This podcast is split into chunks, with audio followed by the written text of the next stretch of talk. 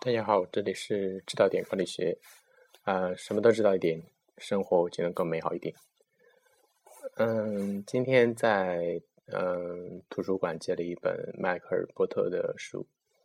嗯，稍微了解一点管理学知识的同学就会知道，嗯，迈克尔波特这个名字，他的 啊，不好意思。他的很多很著名的理论都已经很早就被应用到，呃，整应用到那个企业的战略管理中。嗯，虽然有些人认为波特的理论是现在已经有些落后，已经有些平淡无奇，相比更加时髦的一些理论，比如说长尾理论啦、蓝海战略啦、定位学啦，然后。甚至也也没有嗯彼得德鲁克的那么平易近人，但是不得不说，波特理论提供了一些呃基本的战略框架，就是说呃他已经深入骨髓了，已经是管理学这么多年来形成共识的一些东西。嗯，虽然他现在。不经常被人提起，但是它就像，呃，一些奠定基础的人，呃，一些制定规则的人一样。他制定了规则以后，他就已经渐渐的淡淡去，呃，淡出人们的视野。呃，这也从另一方面说明了它的重要性。嗯，波特的书，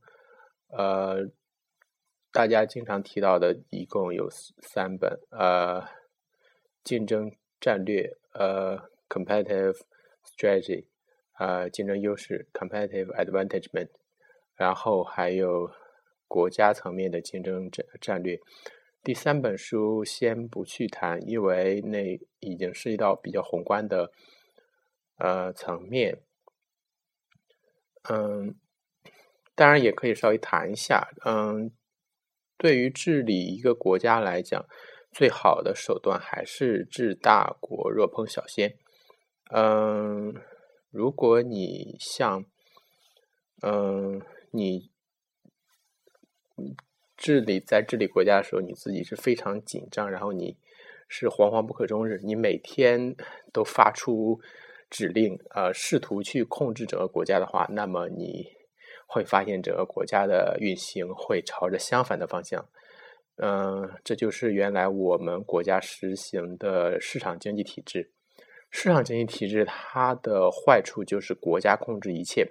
国家试图控制所有的物质物资，结果就造成了市场的活力低下，然后还有整个的物资的短缺。当时大家呃。我们上一辈人应该都有很多的那关于粮票、布票，还有各种票据的一些记忆，就是那个时代物资短缺的一个证明。嗯，所以说，呃，对一个大的层面来讲，它反而要管的比较比较少。所以，但是对于一个小的企业来说，反而呃，你不能够不嗯不重视它。你你呃，虽然麻雀。虽小，但是它是五脏是俱全的。嗯，你如果想让它能够健康的发展，你必须就是按照一个呃正确的战略呃路线，一开始就应该有明确的战略规划，然后沿着你的战略目标去执行。嗯，在波特的啊，我今天借的这本波特的呃 competitive advantagement，就是竞争优势里面，呃。波特一开始就总结了他上一本书里的一些观点，嗯，就是我们原来也提到过的，一个企业在竞争中所需要，嗯，所能够采取的一些政策啊，一些战略方法。嗯，总的来说。战略方法一共有三种，就是第一，啊，成本领先型；第二，啊，差异化竞争；第三，啊，呃聚焦聚焦化战略，也就是 focus。嗯，第一个呃，我们先一个一个的来讲。第一个成本领先型，啊，是我们应该是非常好理解的一种战略，就是你用尽你企业的一切所能去压低价格。嗯，比如说，呃，在商，在那个超市的这个这么一个市场中，嗯，沃尔玛。嗯，他就很明确的提出了天天低价的这么一个啊战略。嗯，呃，但是在实行你的成本领先的这个呃战略的同时，你不能够忽视你的产品的差异化。就是说，虽然你的成本是领先的，但是你并不代表你就可以不重视你的产品，不重视你的产品的呃优势。呃，实际上我们去沃尔玛买东西，不仅仅是因为沃尔玛的东西便宜，还呃更是因为沃尔玛东西全。呃，相比小的超市或者一些不如它大的呃超市来讲，这就是它的差异化所在。虽然它营销的重点不在于，嗯，它的那个差异化，嗯，成本战略这么一个战略的策呃策略，很可能会引引起一种情况，就是说引起价格战。这个呃，也就是恶性竞争、恶性循环导致整个产业的崩溃，啊，这是我们所经常能够，呃，特别是在中国经常能够遇见的一种情况。比如说，就彩电这个啊电器来讲，呃，就经历了这么一个过程。嗯，我们都知道，原来。彩电是非常贵的一种电器，呃，在上个世纪的时候，呃，一个家里有一台彩电是一项很了不得的事情，甚至一个家里有一台彩电，整个村里的人都会去你家里，就是排排坐去看电视，嗯，然后当时也流行的所谓的结婚三大件啊，自行车、缝纫机和电视。可见电视在一个家庭中的重要程度和它的价值的价呃价值之高，嗯，但是后来经过了呃，特别是中国的一些电视企业，特别是四川的电视企业的价格战，呃，长虹、康佳还有创维，呃，把电视的利润拉到了一个令人。呃，低的令人发指的地地步，也就是，嗯，当时流行的一句话，说是卖彩电的不如卖白菜的，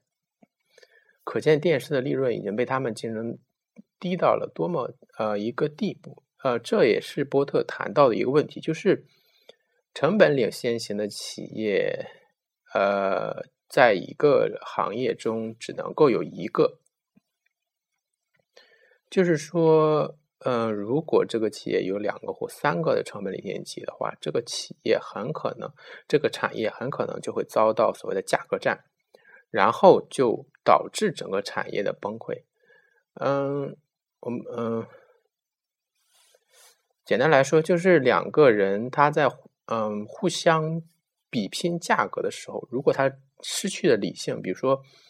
嗯，他大甩卖了。嗯，大甩卖了，他呃一个企业喊着大甩卖，然后另一个企业就喊跳楼价，一个企业，然后那个企业就就看着那个顾客跑到那边跳楼价的去买了，然后他又不服气，然后他又寄出了比如说送赠送的法宝，然后那边肯定说呃直接免费，然后甚至到了免费还不是一个价格战竞争的底线，我们前一阵看到的那个。滴滴和快滴两个打车软件，甚至采用了补贴的模式，就是倒给钱。呃，两个打车软件背后的那个互联网巨头百度，呃，那个腾讯和阿里，呃，是百度阿里还是腾讯阿里？反正就是两，嗯，互联网巨头不惜巨资来来进行价格战。结果我们发现，我们顾客是当然是非常喜欢的啊。我们当然不要钱，甚至送钱，我们都是很很喜欢的。但是你要知道，这样培养起来的顾客他是没有忠诚度的。如果你的呃你在进行价格战的时候不注意你产品的差异性，呃，顾客虽然享受到了便宜，但是他不会是呃你不会在顾客心中产生一个很良好的口碑。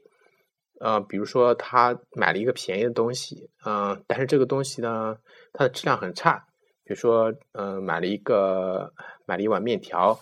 啊，原来是嗯二十块钱，然后你这个店把它价格做到了十五块钱，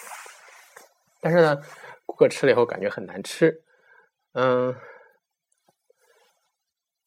虽然因为他占到了便宜。他可能不会去投诉，去要求退钱或者怎样，但是他不会去宣扬你的好的价值观。然后你这个企业除了便宜，然后在他心中没有任何价值。我们顾客所追求的是一种价值，而不是仅仅是价格。嗯，我们要求的是物美但是价廉的东西，而不是仅仅要求的呃价廉。嗯。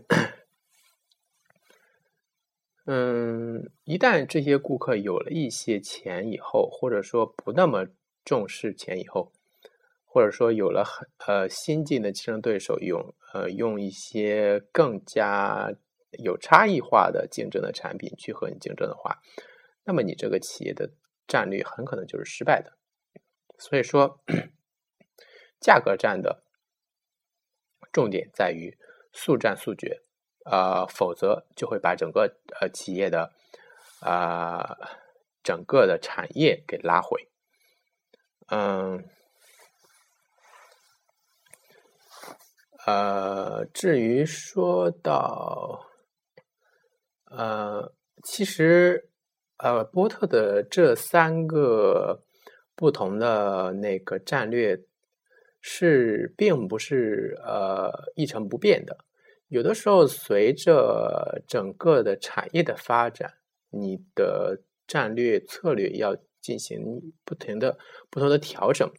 比如，当你通过那个价格战的手段，然后建呃建立了市场优势，比如说你通过补贴建立了市场优势，那么下一步你你要做的很可能就是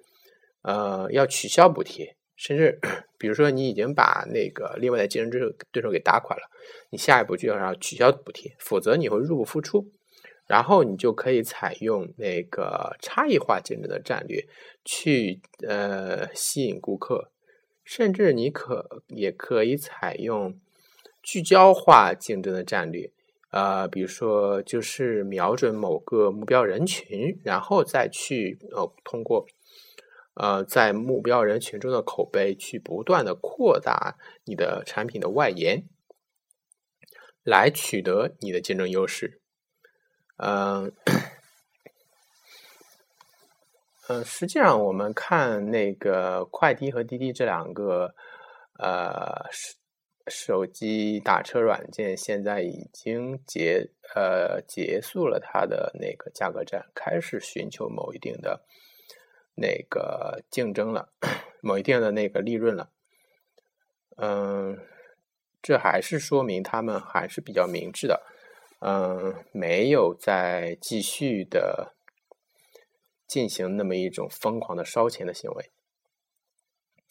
嗯，互联网的所谓的免费的模式，也是，嗯，其实是也是啊，遵循这么一个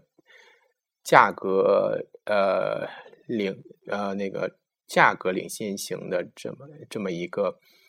那个战略模式，比如说三六零的那个一开始的战略也是这样的，它通过那个免费的杀毒软件，直接把行业的门槛给降到了零，任何用户都可以不付钱的去用最基本的服务。